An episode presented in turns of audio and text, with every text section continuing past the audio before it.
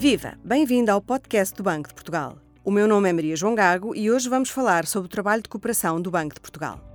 Para nos explicar quais os objetivos e desafios que se colocam nesta frente de atuação, temos connosco Silvia Luz, diretora de Relações Internacionais, e Fernando Heitor, que trabalha na área de cooperação. Muito obrigada a ambos por terem aceitado este convite. Silvia, o Banco de Portugal tem uma atividade de cooperação muito intensa. Quais são os objetivos?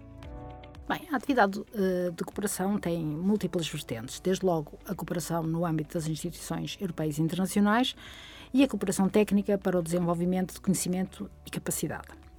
No domínio monetário e financeiro, onde se enquadram os bancos centrais e, naturalmente, o Banco de Portugal, a cooperação internacional visa, em geral, o estabelecimento de instituições, regras e instrumentos que contribuam para a estabilidade económica e financeira e para o crescimento sustentável, quer a nível global, quer regional e dos membros. Um dos elementos essenciais para tal é o conhecimento e capacitação dos países e das suas instituições para a prossecução de políticas adequadas e para a realização de todas as atividades e requisitos, a montante ou a jusante, necessários à decisão, implementação e controle dessas políticas. É aqui que se insere a chamada cooperação técnica. O banco, além do envolvimento nas discussões e decisões a nível internacional, desenvolve cooperação técnica com diversos parceiros, a nível multilateral e bilateral.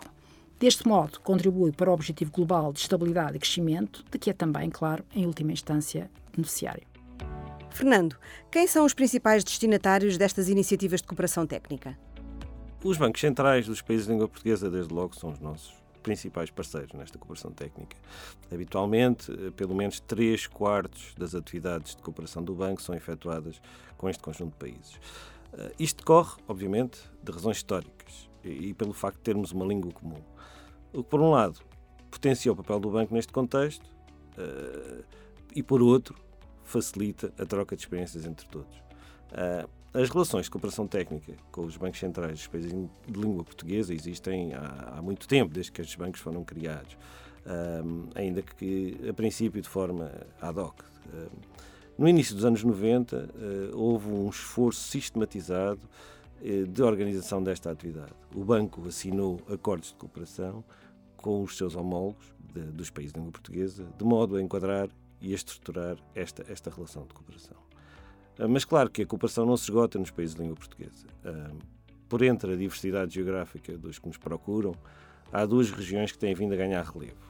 Por um lado, os países vizinhos da União Europeia, sobretudo com a nossa participação em projetos de assistência técnica de âmbito europeu, e por outro, a América Latina, ah, neste caso potenciada pela participação do Banco nas atividades do Centro de Estudos Monetários Latino-Americanos, do qual é, é membro colaborador e aqui principalmente em fóruns de partilha setoriais e em conferências regionais. Uh, mas a nossa experiência revela-se muito útil uh, também noutros cenários, como a periferia europeia e, mesmo a Ásia, sendo suscitada a nossa colaboração por diversos parceiros multilaterais a nível europeu e internacional. A, a diversidade dos países com quem colaboramos nesta atividade é de facto muito grande.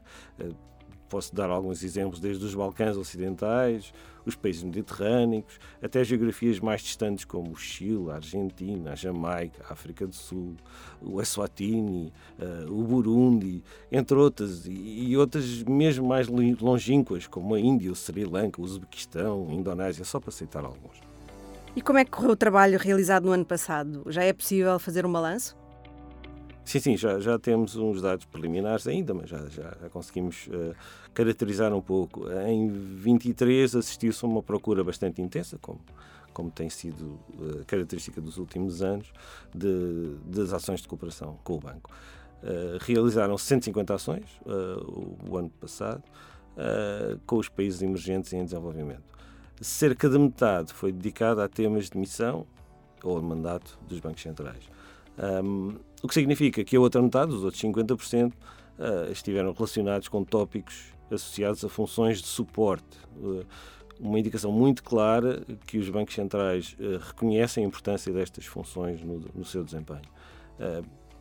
isto dito, praticamente todos os departamentos e estruturas que colaboram na cooperação técnica do banco participaram destas atividades. Um, esta atividade vem progressivamente a exigir mais tempo, mais dedicação dos departamentos do banco e da própria coordenação da atividade, uh, face à diversidade, à complexidade dos, dos pedidos das nossas contrapartes. Adicionalmente, a pandemia veio impulsionar a utilização de meios remotos, uh, com impacto também na cooperação técnica. Em 23, quase metade das ações decorreram por via remota, que dá uma imagem da sedimentação deste formato, com repercussões eh, também na forma como se pensam e como se executam as atividades de cooperação. Uh, gostava ainda de destacar aqui da atividade de 23 a participação do banco em programas de cooperação externos, uh, como o projeto de Sistema Europeu de Bancos Centrais para os Balcãs Ocidentais, e a colaboração com o Fundo Monetário Internacional. Um, em 23, uh, registrou-se um crescimento bastante assinalável dos pedidos do Fundo dirigidos aos especialistas do banco para incorporar emissões de assistência técnica aos países membros do FMI. Eh, o foco é naturalmente os países africanos, que é um dos nossos ativos, uh, e os temas foram repartidos em, com, em temas como a gestão de risco, a política monetária, pagamentos, supervisão, estatística os principais. Silvia, num contexto geopolítico tão complexo como aquele em que vivemos, com que novos desafios se confronta a cooperação? Num contexto como o atual, os problemas têm frequentemente uma natureza global, quase sempre com impactos que ultrapassam as fronteiras nacionais e mesmo regionais e penalizam forte e desproporcionadamente os mais vulneráveis. É um contexto em que só respostas concertadas podem produzir resultados estáveis e duradouros a cooperação internacional torna-se, sim, ainda mais importante. O banco tem uma longa tradição de apoio e participação em soluções construtivas nos vários cenários em que atua. Um dos grandes desafios de hoje é reformar as instituições internacionais, mantê-las representativas, relevantes e eficazes, evitando caminhos fragmentados que, na realidade, são apenas destrutivos e empobrecedores. Só para dar um exemplo, destacaria a ação que permitiu ao Banco de Portugal, através do Banco de Portugal, a contribuição nacional por via do investimento com vista ao reforço do traço do Fundo Monetário Internacional direcionado à redução da pobreza e ao crescimento dos países mais vulneráveis. Percebemos bem hoje como estas intervenções são necessárias à estabilidade e segurança globais. Igualmente, a participação no G20, a convite da presidência brasileira, que decorre este ano de 2024, dá a Portugal e ao Banco uma oportunidade singular para uma intervenção diferenciada, sendo que um dos pontos salientes das discussões que estão a decorrer é que as contribuições financeiras ou as mudanças institucionais por si só não bastam. A capacitação é decisiva para que os tais objetivos sustentáveis de que falámos se concretizem. A nível técnico, portanto, a persistência, a qualidade e a fiabilidade da nossa cooperação a flexibilidade e adaptação aos novos problemas e à evolução dos próprios parceiros são cruciais. O que temos visto uh, é um alargamento da nossa geografia e dos temas da cooperação e uma renovação das modalidades. Estamos agora muito empenhados em preparar a cooperação técnica para o futuro, mantendo a visão estratégica e o envolvimento e vontade dos nossos recursos humanos, queremos medir o impacto da cooperação para melhorar a eficiência e os resultados. Enfim, num quadro tão complexo, como diz, a cooperação do banco nas suas diversas atividades é uma atividade de grande valor. Silvia, Fernando, foi uma conversa muito interessante. Ficámos a conhecer melhor uma atividade que ajuda o Banco de Portugal a posicionar-se junto dos países seus parceiros e das principais instituições internacionais. Conheça melhor a atividade de cooperação e relações internacionais do Banco de Portugal em bportugal.pt e siga-nos no X, LinkedIn e Instagram.